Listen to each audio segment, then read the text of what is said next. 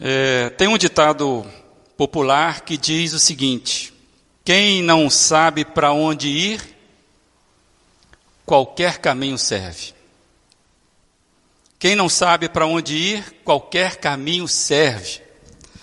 Se você pensar nessa frase, você vai ver que tem um esforço, tem um empenho, tem um investimento, mas não chega a lugar nenhum.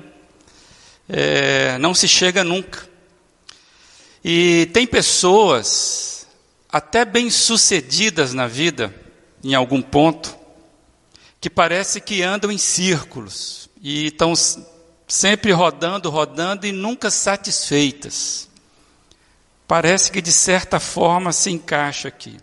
Agora tem uma outra frase é interessante. E como são interessantes essas frases tipo para-choque de caminhão, né? Quando a gente está dirigindo, eu gosto de ler algumas frases. Tem umas que não vale a pena, mas tem algumas que são interessantes. Eu lembrando de uma frase, estilo essa, diz assim: Até relógio quebrado acerta a hora duas vezes no dia.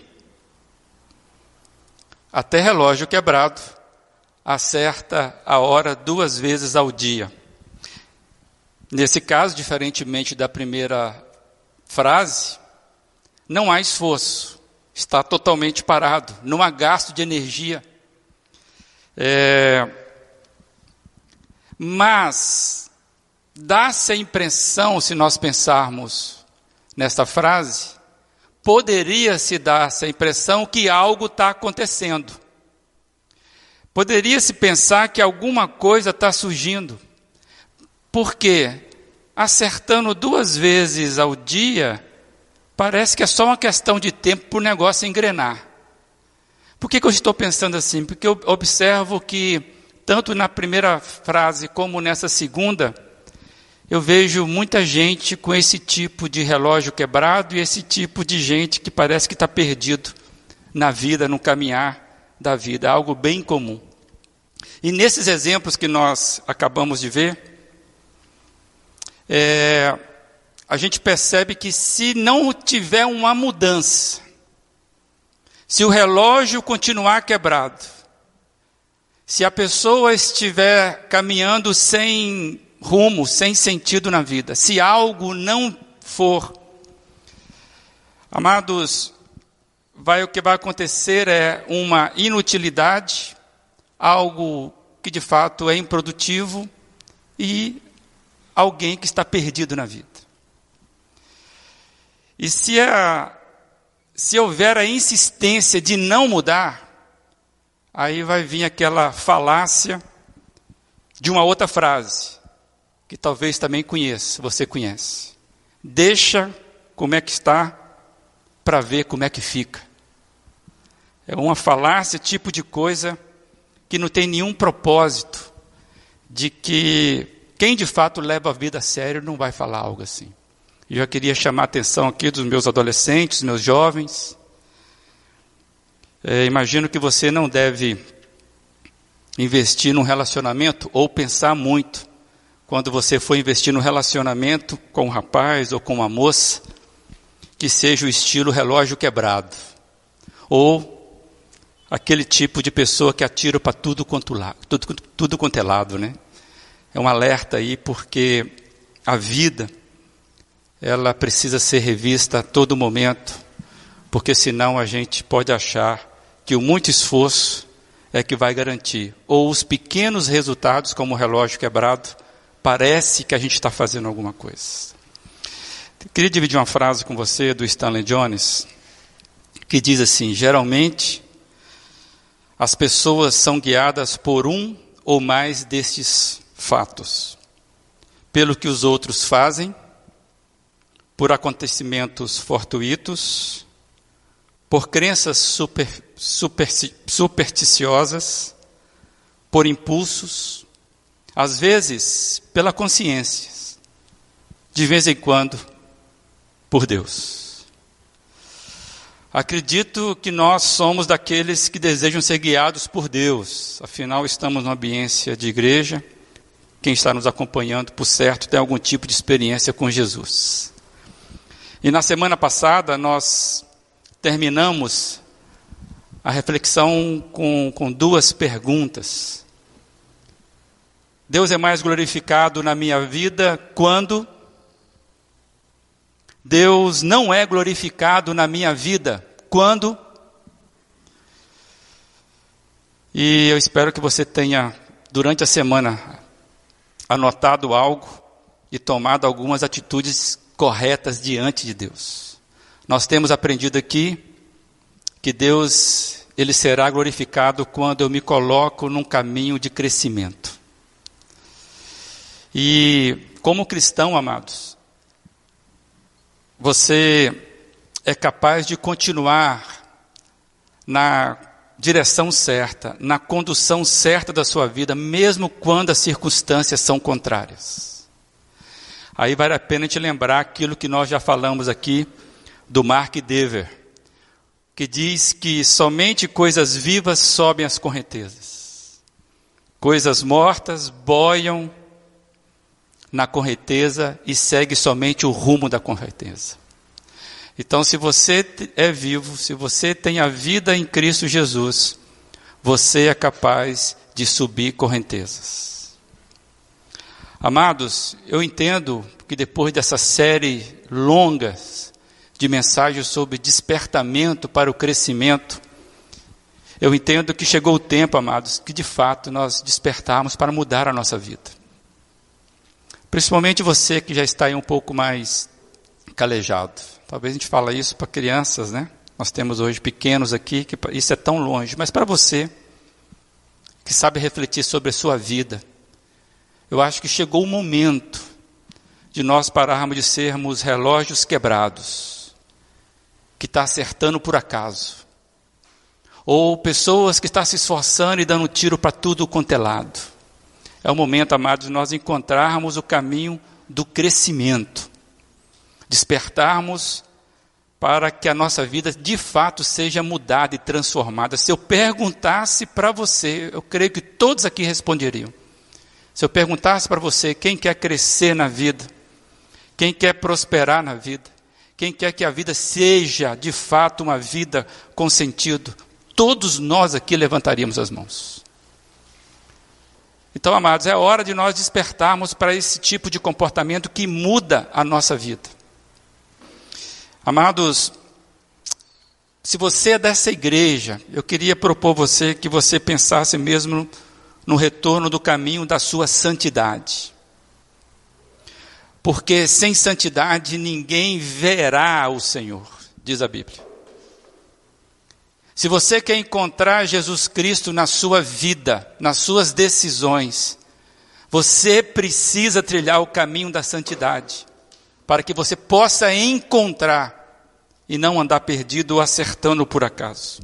Despertarmos para a fé nos coloca, amados, em gratidão para com a vida, em gratidão para prosseguir. Nós cantamos aqui algumas canções do tipo: Eu sei que eu posso prosseguir, eu sei que eu posso continuar. Assim deve ser a nossa vida. Precisamos de despertamento para crescer na vida. Nós temos crianças aqui. Nós, nós falamos aqui dias atrás sobre a necessidade de crescimento que, que muitas vezes é impedida no corpo de uma criança e os pais buscam então algum alimento, algum suplemento para que a criança desenvolva. Todos nós precisamos crescer na vida. Meu pai dizia que crescer para nunca. Sempre tem algo novo para aprender, quando ele aprendia alguma coisa nova. E nós precisamos crescer, amados. O Espírito Santo, numa igreja, não deve ser apagado. O Espírito Santo é aquele que promove em nós as coisas que nós precisamos para o despertamento. Sem o Espírito Santo, nós não vamos despertar. Por isso que essa fala ela é direcionada àqueles que têm uma experiência com o Senhor Jesus. Não podemos mais ser daqueles que seguem a vida sem orientação do Espírito de Deus não, não podemos mais, amados, vivermos uma vida de relógio quebrado, de quem dá tiro para tudo quanto lado. Precisamos despertar para encontrar o caminho do crescimento. E para isso eu quero lembrar você algumas coisas. Primeiro é de foco. Eu queria dividir com você essa frase aí. Foque na vida de Jesus e você não vai errar ou perder a direção. foque na vida de Jesus. Encontrar Jesus deve ser o foco da nossa vida. Muitas vezes nós ficamos perdidos nas decisões, seja ela qual for, porque nós não estamos vendo Jesus. A Ultimato, a revista que eu tenho desde quando eu acompanho essa revista, desde quando eu ainda era solteiro, lá tem uma seção que chama assim: Não perca Jesus de vista. Focar na vida de Jesus. Jesus diz em João 10, verso 10, ele diz que eu vim para que tenham vida e a tenham plenamente. Jesus nos traz uma mensagem como essa e muitas vezes nós achamos que essa mensagem é para evangelizar alguém que não conhece Jesus. Serve? Claro que serve. Mas essa mensagem de Jesus é para mim e para você. Todos nós queremos viver plenamente uma vida que tem sentido, e Jesus está dizendo que Ele é responsável por isso. Jesus é o projeto de Deus para que nós tenhamos vida plena. Ah, se as nossas crianças, os nossos jovens entendessem isso quanto antes. Que Jesus é o projeto de Deus para que a nossa vida faça sentido. Jesus é a fonte do significado mais profundo da existência humana. Tem um texto, João 14, 6, que Jesus fala algo extremamente importante sobre ele. Respondeu Jesus: Eu sou o caminho, a verdade e a vida. Ninguém vem ao Pai a não ser por mim. Amado, Jesus não coloca uma opção a não ser trilharmos o caminho dele. Por isso que nós iniciamos falando, relembrando para cada um de nós, precisamos focar na vida de Jesus. Precisamos focar na vida de Jesus para não errarmos o caminho. Não errarmos o caminho em todos os sentidos, como estudante, no namoro, no casamento, no trabalho, como patrão, como empregado como igreja. Se nós focarmos a vida de Jesus, se a vida de Jesus for a nossa inspiração, eu vou saber trabalhar corretamente, eu vou saber fazer negócios corretamente, eu vou ser ético nas minhas relações, até mesmo relações amorosas. Eu não vou perder tempo na vida. Focar na vida de Jesus, porque Jesus é o projeto de Deus para que tenhamos plenitude na vida. Então, o primeiro passo começa com Jesus, focar na pessoa do Jesus.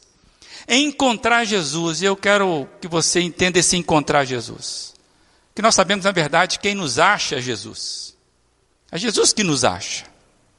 Mas quando nós falamos encontrar Jesus, é para fazermos a seguinte pergunta para nós mesmos nós olharmos para os nossos projetos de vida e fazermos a seguinte pergunta: o que Jesus tem a ver com tudo isso? Pegue a sua vida, abra o caderno da sua vida, os seus projetos, e faça a seguinte pergunta: o que Jesus tem a ver com tudo isso? Se você não encontrar Jesus como centro da resposta de qualquer projeto da sua vida, reveja os seus projetos gentilmente. É o conselho que eu dou. Você não nasceu para ganhar dinheiro.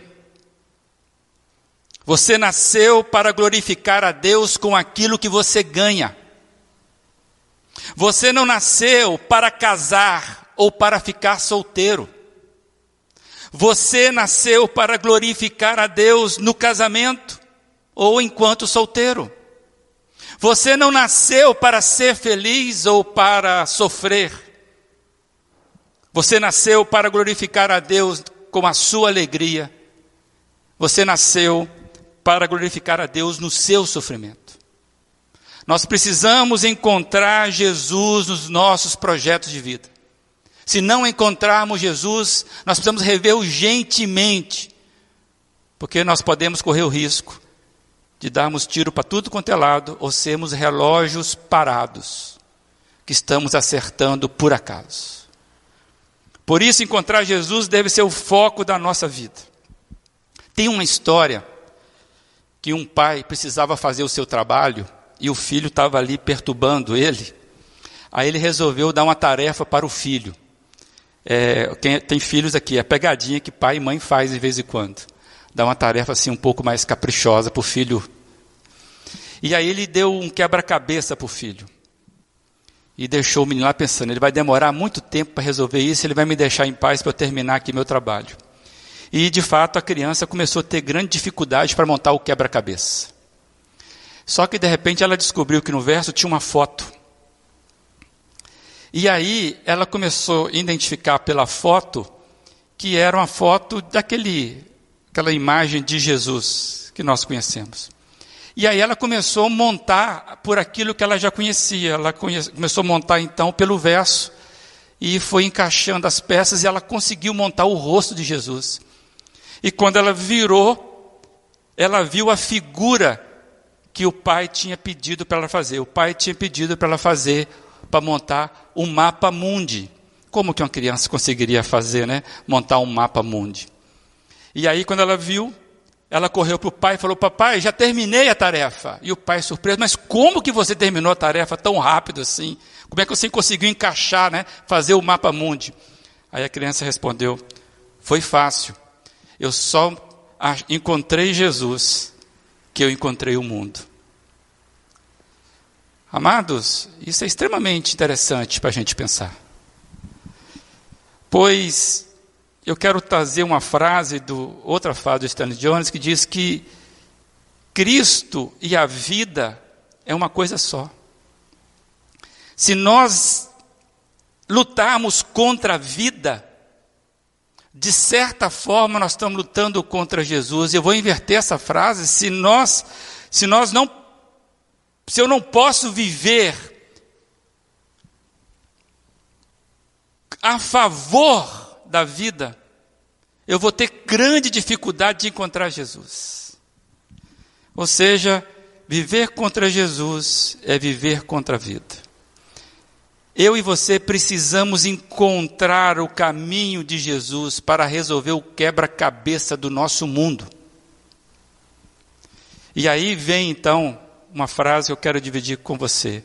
Se a primeira eu estou dizendo, precisamos focar na vida de Jesus. A segunda é, viva e permaneça com Jesus. Viva e permaneça com Jesus, em Jesus e para Jesus experimentar da vida de Jesus deve ser o propósito da nossa vida. Amados, tem um texto de Jesus, se os irmãos observarem, nós estamos colocando muito texto que Jesus falou. E Jesus, quando fala, a gente precisa prestar atenção no que ele fala.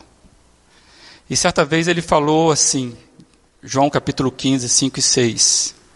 Eu sou a videira, vocês são os ramos.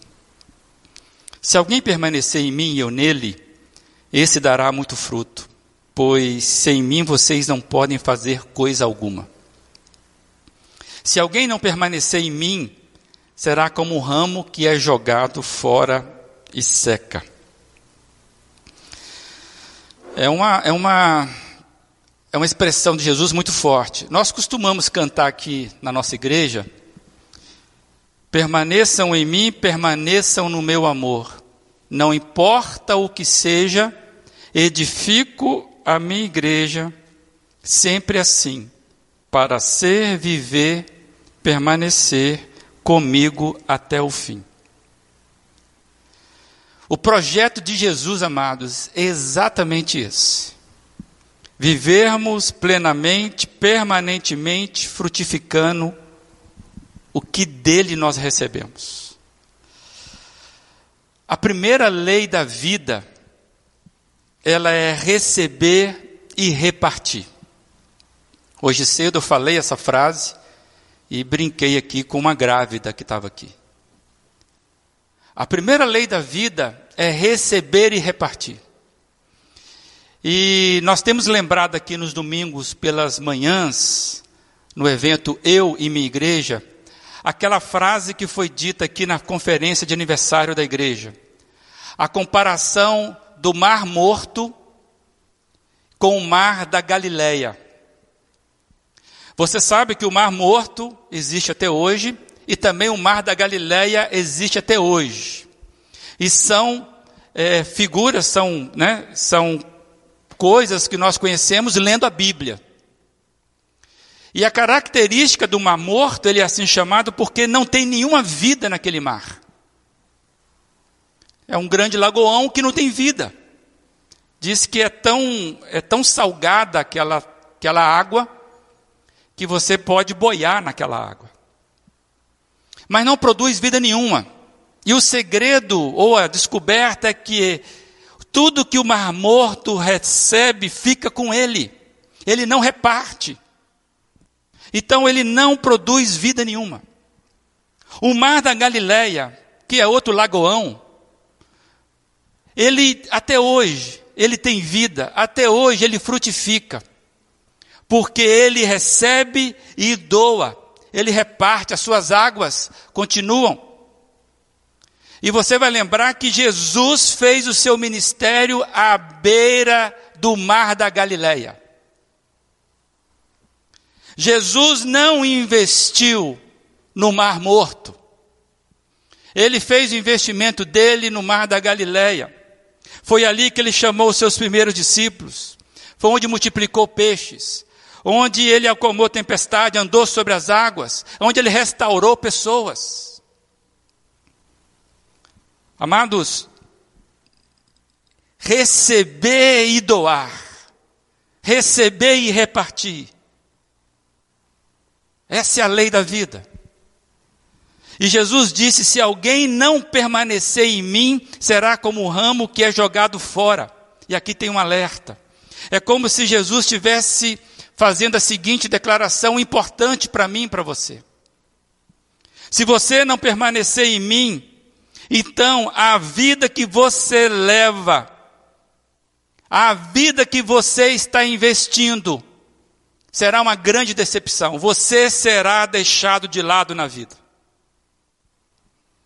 É algo que Jesus estivesse nos alertando. Você ficará do lado errado da vida. Você ficará do lado de fora da vida se você não encontrar a minha vida, o que eu tenho para você. Amados, é como se Jesus, o caminho, a verdade e a vida, tivesse dizendo: se eu não for o fomentador da sua vida, se eu não for o inspirador da sua vida, a sua maior inspiração, simplesmente você vai cair na inutilidade. Se a minha vida não servir para você, você não servirá para a vida. Nós é, temos falado aqui sobre o sentido da vida, que eu e você nascemos com propósito. Você tem um molde que Deus construiu você para glorificá-lo. Amados, se nós perdermos Jesus, se nós não permanecermos no projeto de vida de Jesus, se não descobrirmos, a gente vai ser que nem relógio quebrado, acertando por acaso que nem pessoas que não sabem para onde ir, estão dando tiro para tudo quanto lado. Amados, se nós não encontrarmos Jesus, sem Jesus, amados, o nosso louvor vai passar do em Cristo somos, somos muito mais, e vamos passar a cantar, gente, somos inútil. Precisamos encontrar Jesus. Queridos, quando a gente observa com seriedade a nossa vida, se a gente está focando em Jesus, a gente vai observar que tem coisas que não combinam com o crescimento. Tem coisas que não combinam com o caminho da frutificação. Tem algumas coisas na vida que não combinam com o estilo de vida que vem de Jesus.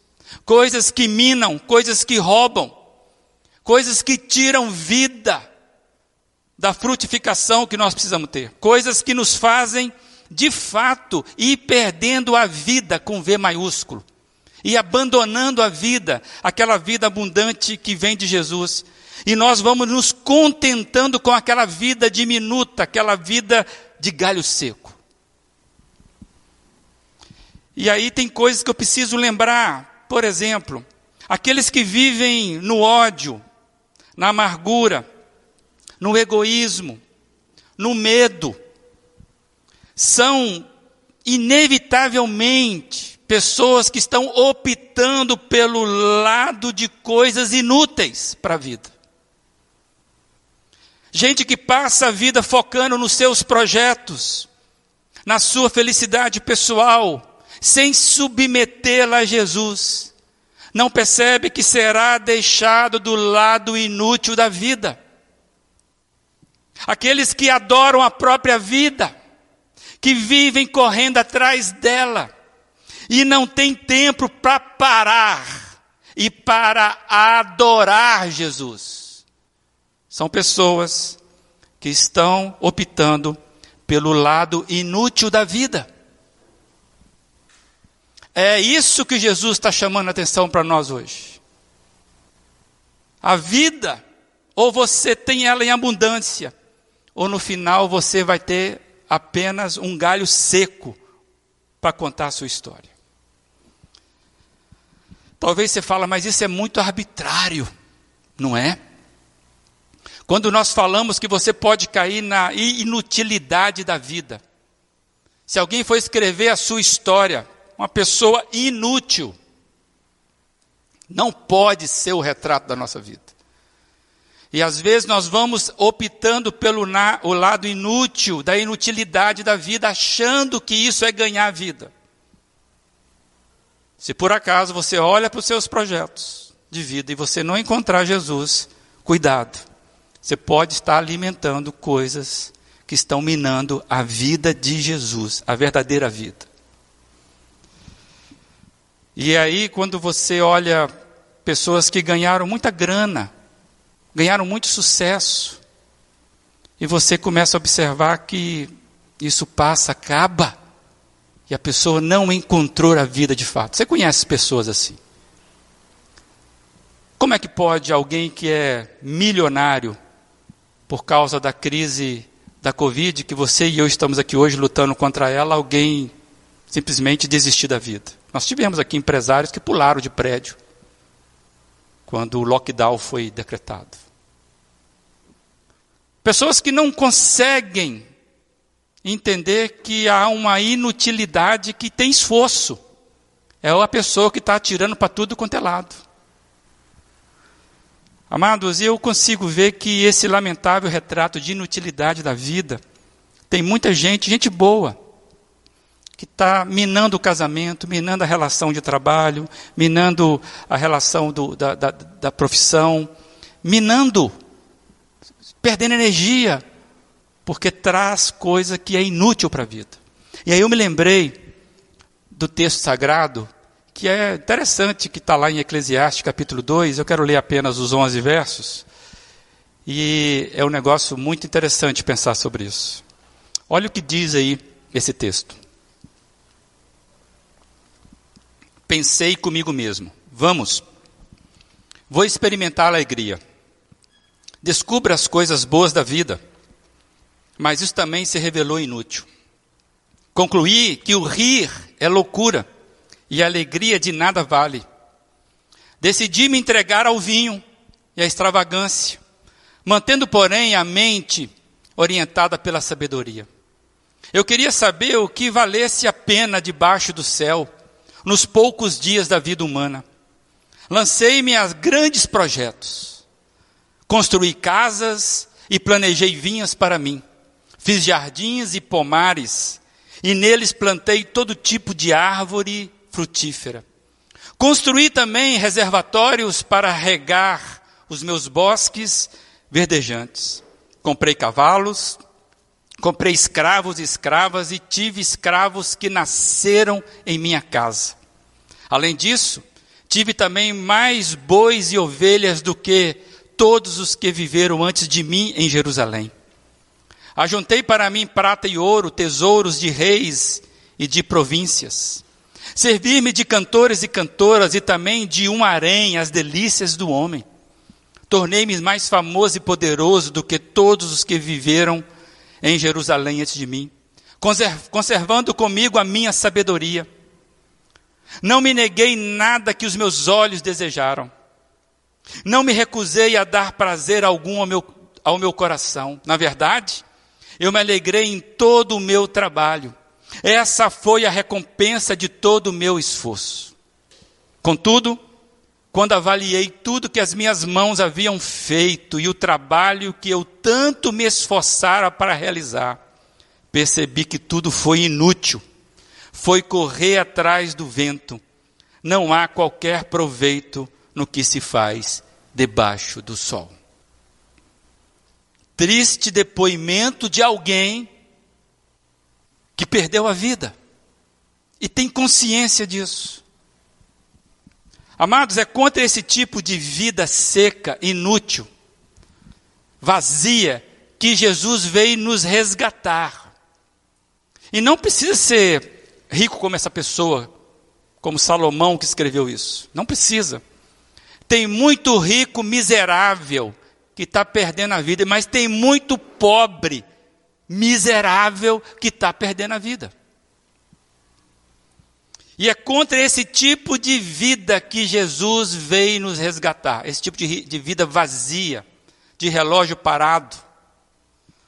É o alerta que diz, como Jesus diz, seca, gente. Aquele que não permanece em mim vai ser cortado, porque ele é seco, ele não vai produzir vida. Cortados da fonte da verdadeira vida. Se nós formos cortados da fonte da verdadeira vida, o que acontece conosco? Nós secamos. Deixamos de servir. Não seremos útil. Amados, por isso que nós cantamos aqui, permaneçam. Viver, permanecer. Quando permanecemos em Cristo, no entanto, amados, nós somos cheios de uma vida e nós passamos a doar vida, porque é frutificação. E aí Jesus vai dizer algo um pouco à frente, que eu fiquei lembrando aqui, que tem a ver com isso. Jesus vai dizer que aquele que comigo não ajunta, espalha. Está lá em Mateus 12, 30. Olha que Jesus, mais uma vez, está chamando para ele a responsabilidade da vida. Eu vim para que tenham vida e a tenham abundância. Eu sou o caminho, a verdade e a vida. Ninguém vem ao Pai a não ser por mim. Eu sou a videira, a videira verdadeira, vocês são ramos. Se vocês permanecerem em mim e eu em vocês, vocês terão muito e darão muito frutos, vocês darão muito fruto. Mas se vocês não permanecerem em mim, vocês serão galhos secos e serão cortados. Aí eu lembrei de Jesus falando: olha, aquele que comigo não ajunta, espalha. E eu fiquei pensando: a vida se dispersa, a vida se fragmenta, se desmorona. Se a nossa vida não estiver unida por Cristo, nós seremos como de fato folha seca ao vento. Vai a qualquer lugar, não tem Hoje está aqui, amanhã está lá e acabou. Amados, aqueles que se ajuntam com Cristo, ao contrário, conseguem encontrar, reunir forças, que a sua própria alma vai dar unidade com a vida. Uma vida satisfeita, ela está dentro da gente, não fora da gente. Você consegue perceber isso? Já reparou gente que não para em lugar nenhum porque não está satisfeita nunca? Muda de emprego porque não está satisfeita nunca no emprego. Parece que o problema é o emprego. Tem gente que muda de relacionamento, muda de negócio, muda de igreja. Nunca, tá, nunca encontra pessoas que estão insatisfeitas dentro delas. Nós precisamos entender isso, que eu não estou com Jesus, eu estou esparramado. Eu estou disperso, a minha alma não está coesa com a vida. Forças na própria alma para ter unidade de vida, para não perdermos vida nos diversos aspectos, amados, termos harmonia nos diversos aspectos. É, Jesus nos chama, gente, para uma incoerência de vida. Jesus nos chama para uma harmonia de vida. E nós temos ouvido e lido aqui nesses últimos encontros sobre que nós nascemos para crescer. Será que você acredita nisso? Que você nasceu para crescer, crescer enquanto pessoa, crescer em Jesus.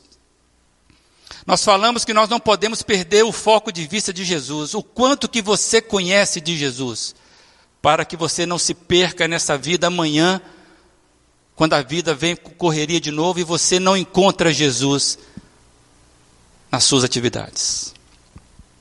E aí eu quero trazer uma outra passagem, que agora já é uma conclusão de quem caminhou com Jesus. Colossenses 1,16. Todas as coisas foram criadas por Ele e para Ele. Todas as coisas foram criadas por Jesus e para Jesus.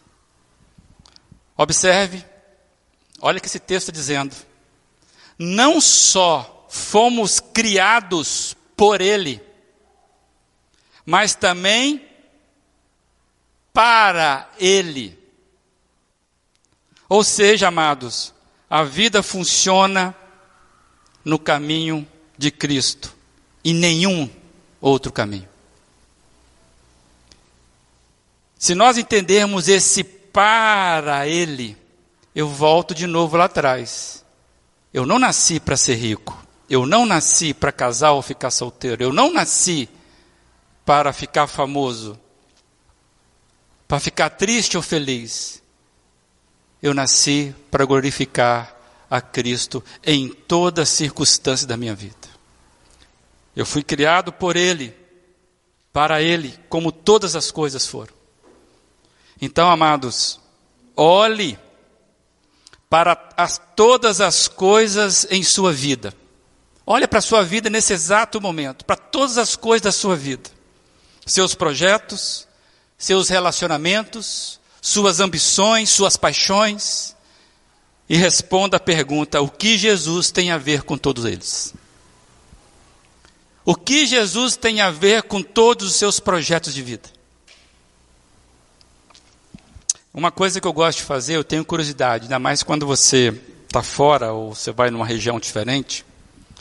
Eu gosto muito de ver onde é que os produtos são feitos.